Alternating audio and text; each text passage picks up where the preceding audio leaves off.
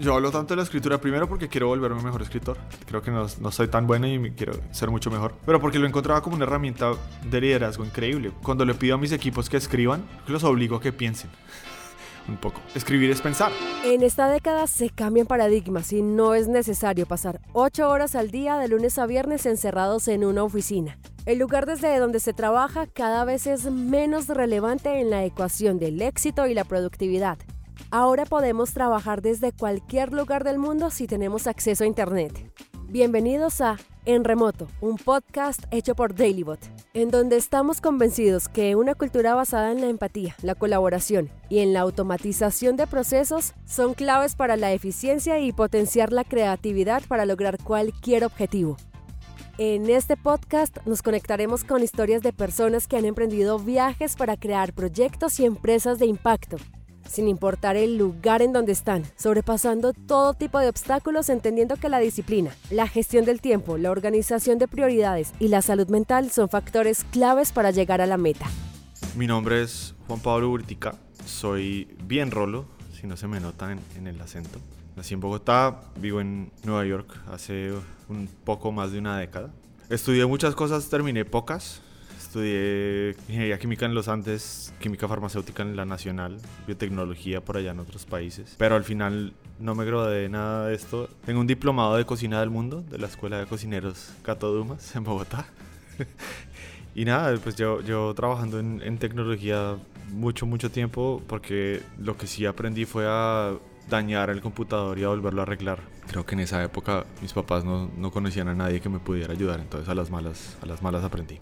La curiosidad y la necesidad de resolver un problema hizo que Juan Pablo se interesara en encontrar maneras de aprender nuevas habilidades. Podemos decir que me educó Internet. Primero aprendí con revistas y luego cuando ya pude conseguir Internet, aprendí en Internet todo.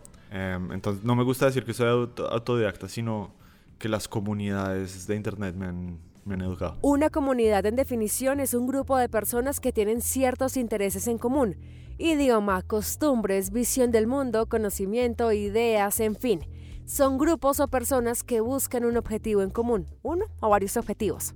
Entonces, esas comunidades con intereses similares a las de Juan Pablo Uritica, en las cuales él adquirió conocimiento para su vida diaria, pues se le dio la idea o lo guió a uno de sus muchos propósitos, el cambio social y la creación de valor para la sociedad que se genera a través de compartir conocimiento. Mi interés por compartir lo que sé y por crear comunidades de conocimiento es, específicamente el hecho de que yo he podido llegar a donde estoy gracias al conocimiento que otras personas compartieron. Y por eso es que enfatizo tanto en que no me enseñé a, mí mismo, sino que otras personas hicieron el, esfuerzo de enseñarme, así no hayan estado como en el mismo espacio. Escribir o escribir un tutorial, grabar un video, es, es, una excelente forma de acortar distancia, especialmente cuando estás en remoto. Y a mí personas del pasado me enseñaron sin saber siquiera que, que esto me iba a llegar a mí. Entonces, crear este, este, tipo de espacios, especialmente en Latinoamérica, donde damos acceso a conocimiento de otras personas, ha sido muy, muy importante como pagárselo al futuro, devolverlo. Pues ha sido muy, muy importante. Antes que Juan Pablo nos cuente cómo nació su emprendimiento, aprovecho para invitarte a ser parte de la comunidad de En Remoto, en donde puedes encontrar historias reales y cercanas sobre crear y construir desde cualquier lugar. Es muy fácil, puedes unirte ingresando a nuestra página www.dailybot.com slash podcast e inscribirte en nuestro newsletter o si es más fácil pues puedes seguirnos desde esta plataforma en la que nos estás oyendo. Así que ni corto ni perezoso decidió hace más de una década empezar a hacer eventos comunitarios. Yo organicé mi primera conferencia de software en Colombia en el 2000 11, desde Estados Unidos. De hecho, creo que ni siquiera tenía residencia aún, entonces no podía ni salir. Entonces la, la, organicé remoto. La organicé desde acá, conseguí un montón de gente allá. De esa conferencia que se llamó Bogotá Conf en el 2011, organizamos el primer meetup de JavaScript en Bogotá. Y hoy la comunidad de JavaScript de Colombia es la comunidad de JavaScript de habla hispana más grande del mundo gracias a como todos esos esfuerzos comunitarios. Esto hizo que muchas personas se acercaran a Juan Pablo para que él les ayudara a construir meetups y eventos La propuesta de él era muy fácil. Les enseñaba cómo buscar el sitio, speakers, construir el evento con solamente dos condiciones. La primera era crear un código de conducta donde se pueda generar un espacio de aprendizaje respetuoso y la segunda condición, pues esa persona se comprometía a generar otro evento. O sea, tenía que realizar dos eventos finalmente. Si esa persona aceptaba, Juan Pablo patrocinaba las empanadas y la gaseosa del primer evento. Esos fueron los inicios de El Fondo de la Empanada. El, fondo de empanada sale como, no por, no necesariamente por rabia, sino como por desesperación a, ver cómo en otros países, en otros lugares, los fondos fluyen para comunidades. Y en, y en Latinoamérica es tan berraco empezar, especialmente una comunidad. Y en, y en un evento en, en Europa criticaron un poco una de las cosas que habíamos hecho y me molestó. Me molestó porque nuestro ambiente en, Latinoamérica es muy diferente y las condiciones con las cuales aproximamos los problemas son, son muy muy diferentes. Y aún así con las uñas hemos hecho un evento mucho mejor que... Es decir, nosotros, por ejemplo, fuimos el primer evento de JavaScript que ofreció guardería a los speakers. Nadie paga por hablar en, en, en nuestros eventos. Si eres una madre o un padre joven, puedes traer un acompañante para que te acompañe. Es decir, un montón de como de políticas progresivas. Las estructuras de, presupuesto son muy similares dentro de Latinoamérica a Estados Unidos. Entonces, como de ese, de ese sentimiento thread en Twitter, y creo que al final dije, ¿saben qué? Me comprometo a levantar 5 mil dólares para una conferencia en Latinoamérica el próximo año. Y alguien más me escribió, ok, yo pongo otros 5. De ahí otra persona, otra Así como lo oyes, muchos se querían sumar. Una, una persona muy cercana me dijo, yo pongo 40. Cuando tienes un objetivo de construir para generarle valor al otro, pues se crea un tipo de sinergia. Se fueron sumando personas al fondo de la empanada y se empezó a recaudar el dinero, pero Llegó el 2020. Nadie se podía reunir presencialmente porque pues nadie podía viajar y además se sumó que él no era una organización sin ánimo de lucro. Por poco y pierde ese dinero, pero gracias a una alianza pudo recuperarlo. Ahora bien, tuvo que cambiar las dinámicas y simplemente confiar. Pues entonces lancé una iniciativa bajo el Empanada Fan que es buscando proyectos latinoamericanos enfocados en educación, específicamente en software o diseño, que maximicen el acceso a conocimiento. Seleccionando proyectos porque tuve como 200 eh, aplicaciones, ya seleccioné 15, no los voy a revelar si no están dentro de un año. Ahorita ya esta semana les estoy girando la plata y viendo qué hacen, como invirtiendo la plata va sin compromiso, va como hagan lo que quieran, creo en ustedes, veamos que sale bonito y si no sale pues aprendimos y, y compartimos lo que aprendimos. Entre todo lo que se debe tener en cuenta para aprender a confiar en un equipo incluye ser honesto, buscar el éxito de todo el equipo, dar retroalimentación, empoderar a los miembros y sobre todo dar ejemplo. Para confiar realmente lo importante es que todos estén comprometidos a llevar a cabo el proyecto. Juan Pablo Buritica es un líder de ingeniería en software en Stripe, una empresa de servicios financieros y de software.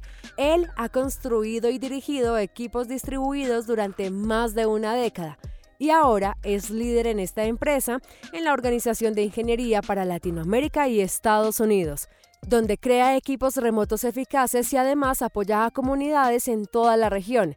Estas habilidades no se aprenden de la noche a la mañana. nunca fue a propósito. ¿Cierto? Mi, mi, primer trabajo en tecnología fue en una empresa en Miami que se llama Papatel. Un caleño me dio mi primer trabajo en tecnología. Él tenía unos ingenieros en Cali.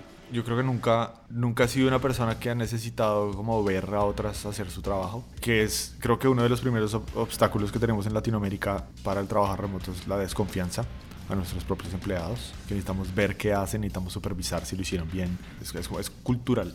Como yo he sido medio punquero y la, la autoridad me fastidia, entonces empecé a liderar de esa forma, ¿cierto? Como usted es independiente, autogestión, coja. Este es su trabajo, hágalo. Y si, no, si tiene problemas, aquí estoy. Y pues estas personas estaban en, en, Cali y, nunca lo pensé. Luego cuando, cuando me vine a, a Nueva York tuve la oportunidad de empezar ya a crear mi primer equipo. Dije, ¿por qué no podemos contratar personas en otras partes? No, no necesariamente lo buscaba como manera de, de rendir nuestro capital, aunque sí funcionó hay, hay, personas muy buenas en todo el mundo, especialmente en Latinoamérica, y sin oportunidades no va a crecer más. Entonces empecé a, a formar equipos balanceados, no solo en Latinoamérica, sino dependiendo del, como del dominio o del problema, había más personas en Estados Unidos o pues en Norteamérica o más personas en Latinoamérica.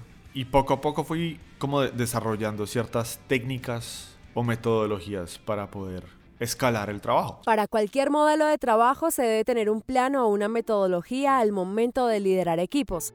Aparte de un proceso cuidadoso de selección de personas con habilidades destacables para cumplir esos objetivos que queremos lograr, pues se debe tener en cuenta como emprendedor, como empresa o como líder que se debe aprender a trabajar de forma eficiente en la distancia. Ya no es solo una opción, circunstancias que se salen de nuestras manos nos llevan a cambiar y a adaptarnos a nuevas perspectivas para seguir siendo productivos yo modelé mucho del trabajo de mis equipos bajo la forma en la que proyectos open source trabajan. Entonces, a, mí siempre cuando, cuando hay personas que me dicen, no, pero es que no, es imposible uno hacer cosas, crear, colaborar, eh, si no está en el mismo lugar, es mentira. Hay muchísima evidencia, específicamente la gran mayoría del software que usamos que ha sido desarrollado de manera libre, se ha desarrollado de manera descentralizada y remota. Linux. Todas las empresas, todo el software open source que muchas de esas empresas usan para crear sus negocios, lo han desarrollado personas en, sus casas que ni siquiera se conocen. ¿Cómo lo hacen? Escribiendo, hablando, discutiendo. En, sí, en, digamos, había un chat como IRC, donde eh, comunidades se reunían. Varios espacios, usualmente escritos, donde toda esta coordinación pasaba y además especialmente es más difícil coordinar voluntarios. Entonces empecé a tomar cosas que veía que funcionaban. Por ejemplo, hay un proceso que se llama los RFCs o Request for Comments, que no sé, creo que la, evidencia más vieja que, que encontré fue el grupo que creó Internet empezó a usar los requests for comments como ese proceso para crear nueva funcionalidad sobre Internet. Pero pues tú puedes ver todos los, todas las propuestas de toda la funcionalidad que han querido extender en Internet en eh, la historia de la vida y ahí están, y ahí están los comentarios y ahí están, se han tomado decisiones muy importantes para la humanidad de esa manera, entonces ¿por qué no los puedo usar yo en mi equipo? Coordinar equipos, construir relaciones de negocio, crear protocolos a seguir, no es algo nuevo. El trabajo en remoto ha existido por muchísimo tiempo, tema del que nos hablará más adelante. Para el momento actual es esa capacidad de adaptarse a las circunstancias para distribuir equipos eficientemente. Inicialmente la comunicación es ese punto a resolver.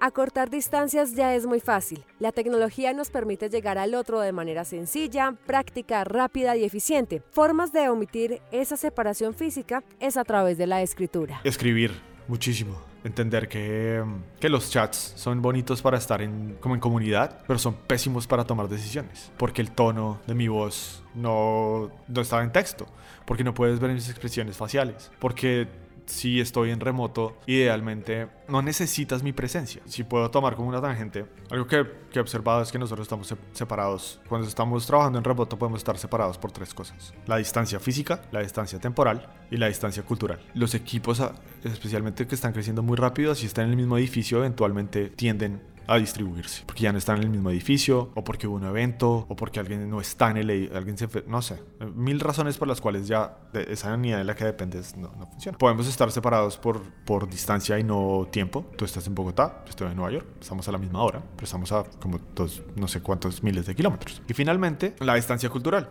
que la vemos inclusive dentro de las ciudades, dentro de cómo hablamos, cómo nos comunicamos, las cosas que decimos, inclusive, no sé, hay, hay mil, mil ejemplos. Para crear equipos nosotros tenemos es, e, equipos eficientes o efectivos en remoto, tenemos que acortar esas tres distancias. Yo he encontrado que el texto ayuda muchísimo en ciertas ocasiones, o la escritura, para tomar decisiones, para discutir en documentos colaborativos, porque le permite a muchas personas, a muchas más personas participar. Si, si, tú ya no dependes de tener que interrumpir en una reunión para que te escuchen, sino que puedes procesar, puedes leer, escribes tus comentarios, ves, es muy bonito. Para coordinar, también, sí, en, en chats o en otras cosas, eh, cuando estás coordinando incidentes, que se te cayó el sitio, otras cosas, en, chat a veces es, es, muy útil. A propósito, si hablamos de canales de comunicación para acortar distancias físicas y temporales, aprovecho y te recomiendo DailyBot, una herramienta que te permite a través de check-ins coordinar, escribir comentarios, enviar sugerencias, proponer ideas y hacer seguimiento de procesos en el trabajo permitiendo ordenar ideas a través de la escritura y generando aportes significativos. Entonces, escribirá a corta distancias físicas y temporales, pero Juan Pablo menciona una tercera, la cultura. La más, la más difícil sí es acortar la cultura y esto simplemente se hace es creando una cultura, ¿cierto? Uno, uno, uno empieza a definir qué es aceptable en nuestra comunidad laboral qué comportamiento es inaceptable. Y ahí sí depende de los líderes en que nosotros seamos quienes reforzamos esa cultura y la vivimos. La definición que más me gusta de cultura es que cultura es lo que tú recompensas o castigas, especialmente como, pues, como una organización o como, como líderes. Eso es como la, definición más básica para mí porque de ahí salen un montón de, de, cosas. Entonces tú puedes decir, nosotros tenemos una cultura remota. Sí, pero a las 9 de la mañana tienes que estar respondiendo a mis mensajes. No, yo estoy viviendo en el trabajo prácticamente.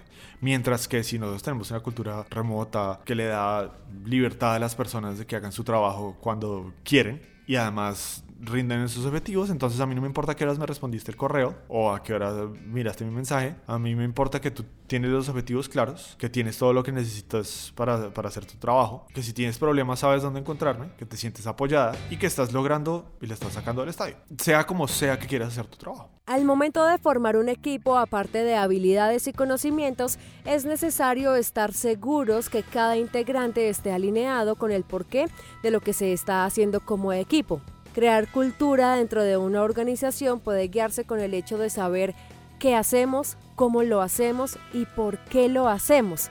Si tenemos claros estos puntos y los compartimos a nuestros colaboradores, seguramente se van a sentir motivados y van a contribuir de manera positiva trabajando para lograr objetivos. Y entonces, digamos, si, he notado, es decir, hay muchas diferencias culturales entre liderar equipos en Estados Unidos a liderar equipos en Latinoamérica. Y cuando empiezas a combinar muchos de esos comportamientos, es algo, algo difícil en Latinoamérica es lograr que las personas se adueñen de sus objetivos. Porque estamos acostumbrados a que nos digan qué hacer, siempre. Entonces, aquí hay un problema. Ok, listo, aquí hay un problema. Ve y lo resuelves. Ok, pero ¿cómo lo resuelves? Tú eres ingeniera de software. Es esto para este contrato. Y si si he desarrollado como técnicas de empezar a, mover a las personas hacia, hacia, esos lados, porque lo que caracteriza a la tecnología norteamericana es de equipos liderados por producto o por ingeniería, es que esos son los equipos que lideran el negocio, mientras que en Latinoamérica los equipos son consultorías internas. Entonces alguien desde afuera se le ocurre la solución y va y le dice a ingeniería, oye, por favor, resuelve esto. Mientras que si tú ves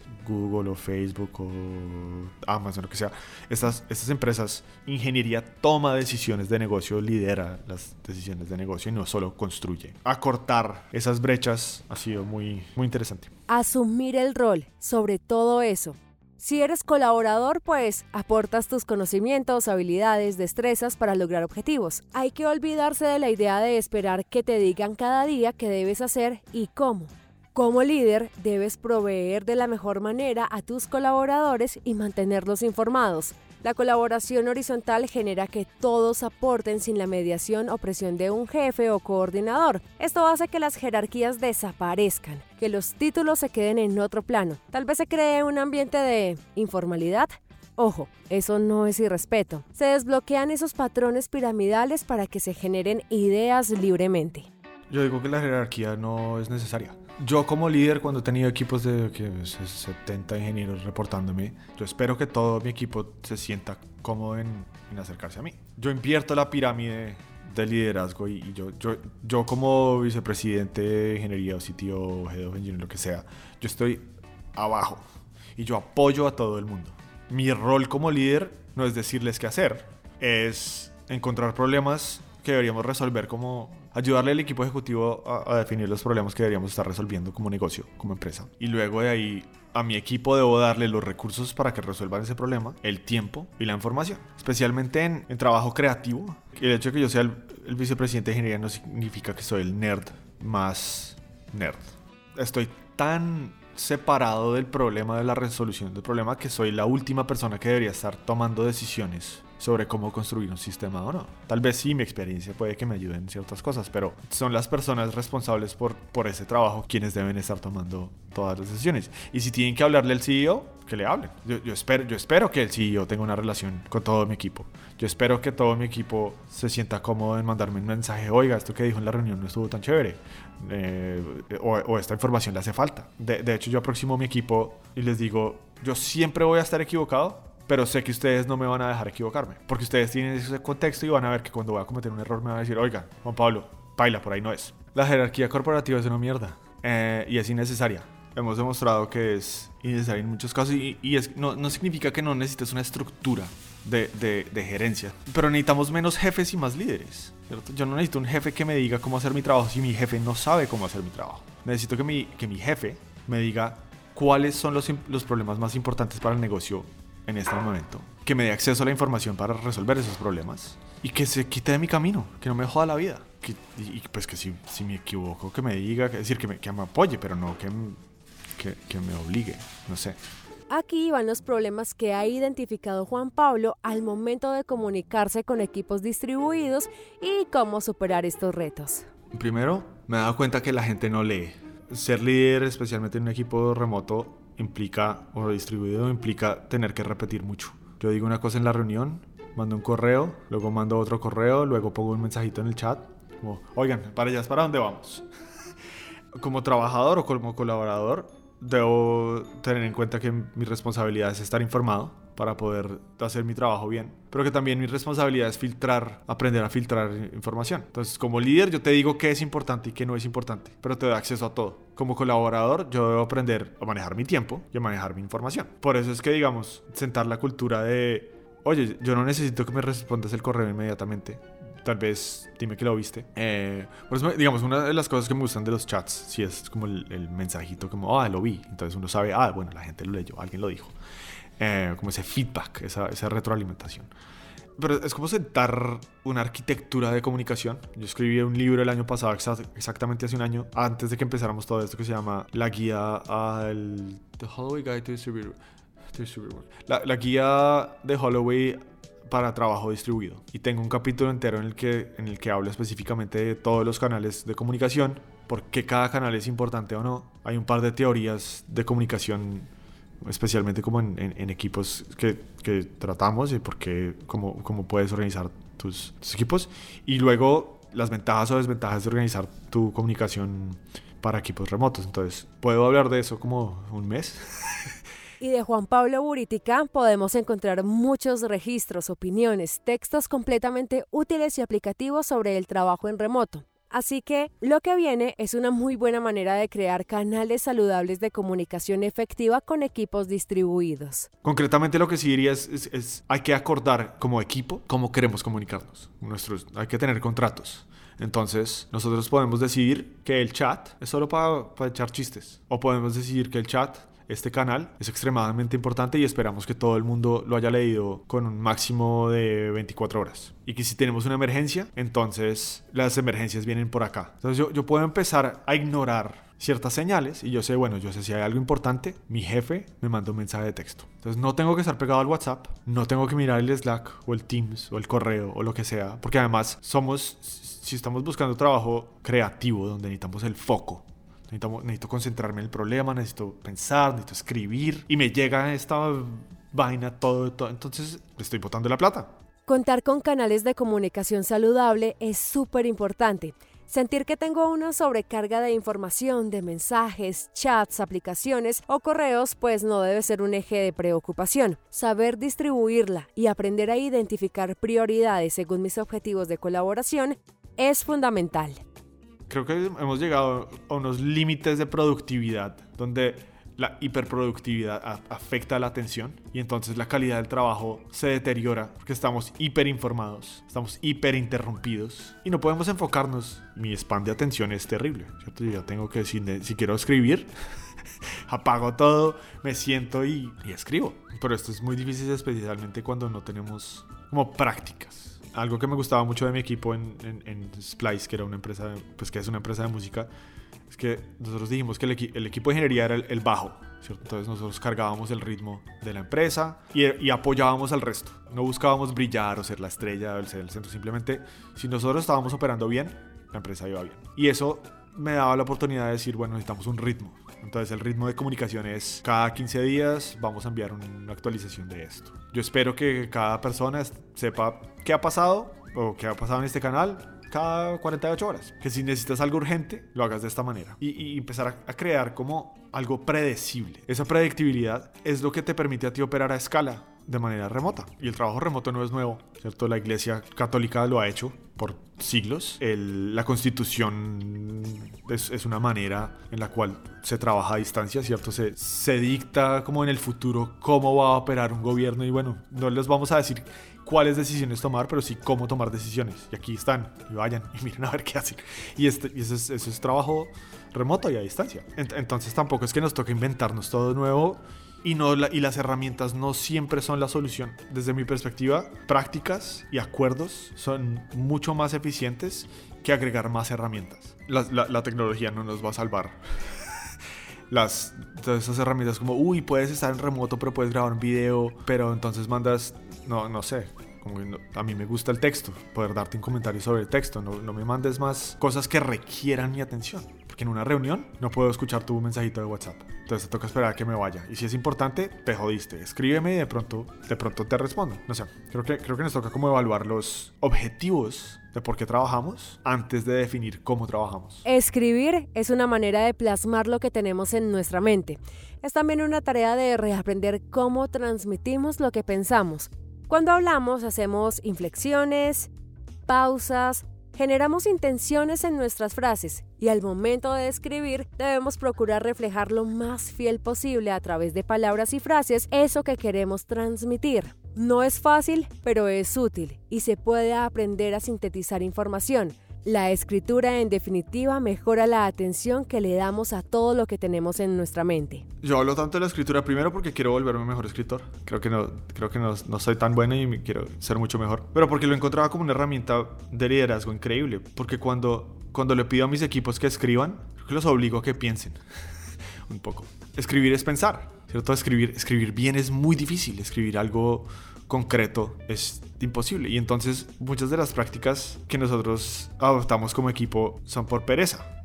Reunámonos. Ven, yo te digo porque no me quiero sentar a escribir. Y, hay, muchas, hay muchas reuniones, que esta es la famosa reunión que puede haber sido un correo, pero si sentarme a escribir el correo es un montón de esfuerzo, entonces no lo voy a hacer. O compartir, o tomar una decisión en grupo puede ser mucho mejor en, un documento cuando yo entiendo exactamente el contexto, eh, las, herramientas que estás evaluando. Y, pero pues llegas tú, me haces una presentación y luego empieza todo el mundo a pelear, ah, no, pues que yo vamos para allá, para y, y no llegas a ningún lado.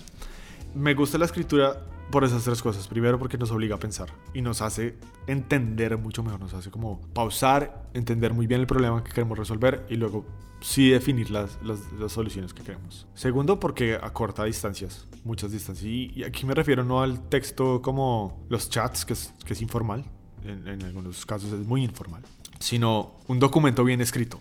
Está, está, siempre está el famoso, como la historia famosa de que en Amazon no hay presentaciones, hay six pagers y tú no puedes llegar a una reunión si no has escrito un documento y tampoco puedes llegar a una reunión si no lo has leído. Eso me gustaba mucho también de, de Stripe. Stripe es una organización que escribe muchísimo, muchísimo. Yo creo que las primeras dos semanas leí unas 800 páginas de la eh, estrategia de este equipo, de la otra estrategia, de por qué hacemos esto, de por qué hacemos esto.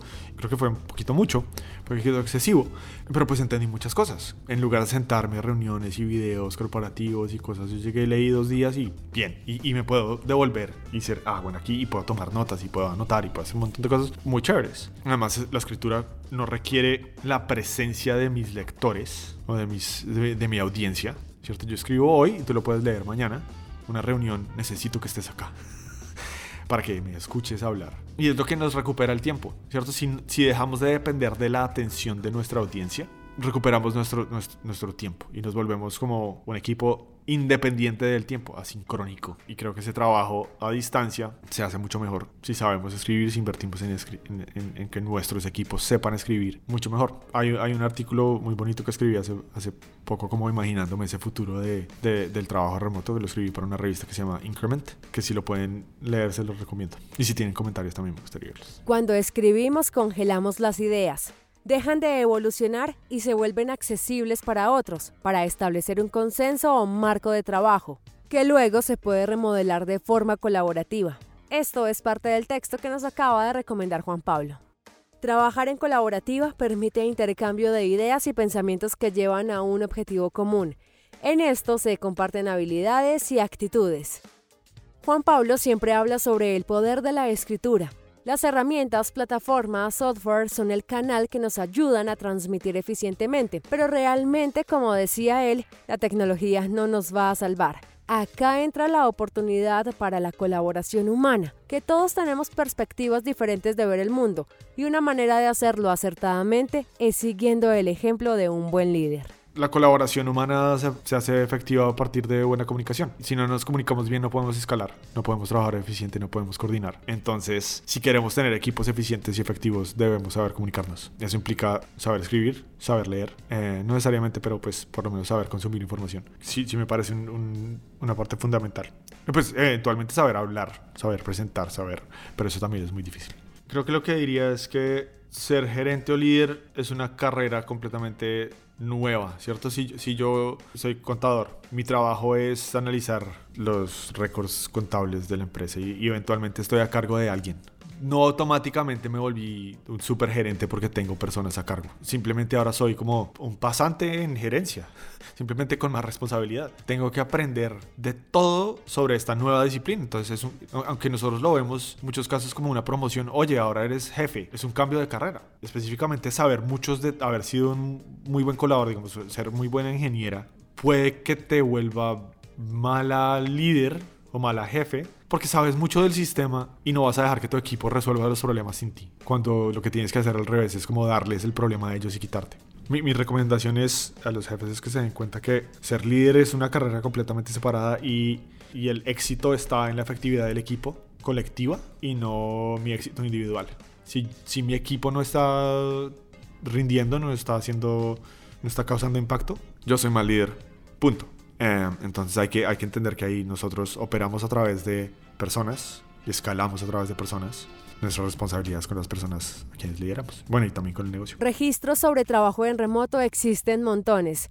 Tal vez no se llamaba así antes, tal vez lo conocíamos como teletrabajo. Hace varios años se debía esperar instrucciones a través de mensajes que traían personas desde otras tierras en correo físico, el fax, el correo electrónico y todo lo que ha venido aconteciendo y seguirá sucediendo para mejorar las comunicaciones humanas. Por eso hay que centrarse sobre todo en el contenido que queremos informar para que tengamos la respuesta exacta a nuestro requerimiento. Si hablamos de escribir ideas y de enterarnos de procesos en los equipos de trabajo, DailyBot es una de esas herramientas que ayuda a generar conversación puntual y satisfactoria entre todos los miembros de un equipo. Es cuestión de generar check-ins puntuales fáciles de procesar y programarlo para nuestros colaboradores. Los reportes serán más eficientes y concretos, hará que tengamos un ambiente laboral saludable, informado y productivo.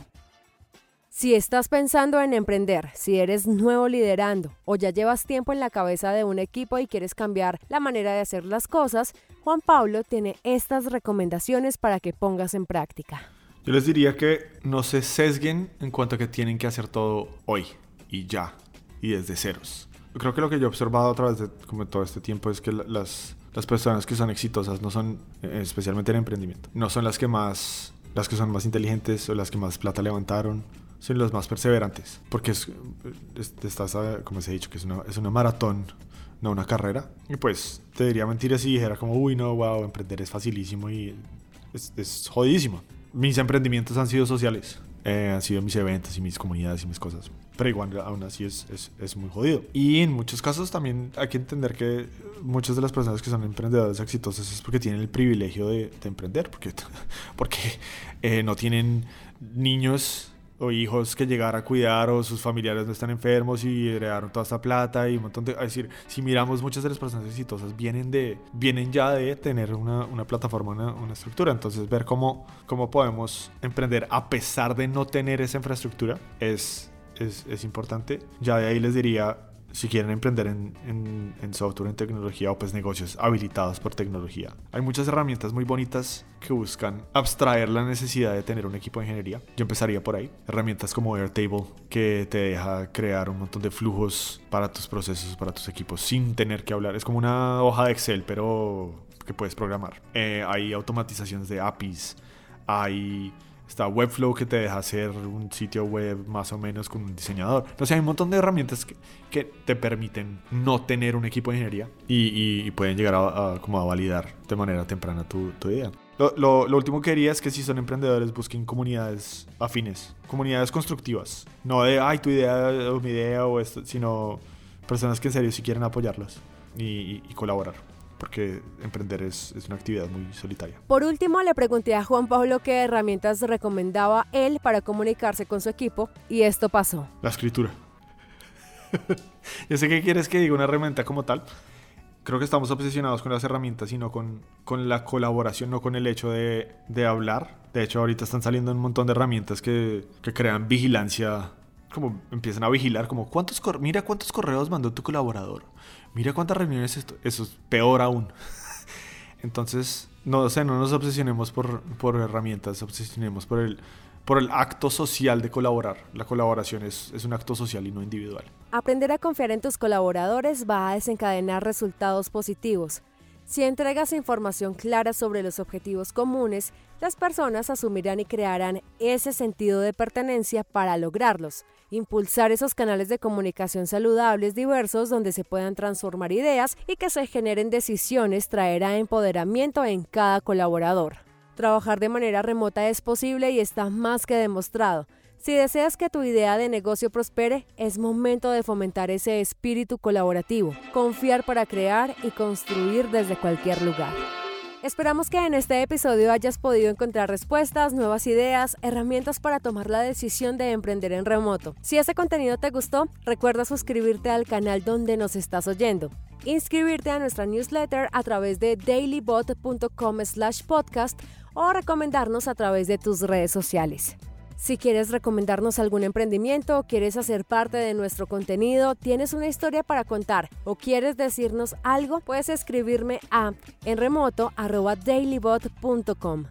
La investigación, diseño de sonido y creación del podcast es una coproducción para Dailybot. Yo soy Laura Mendoza y este es un espacio sonoro donde queremos inspirar a nuevos emprendedores y profesionales a construir desde cualquier lugar. Gracias por conectarte en remoto.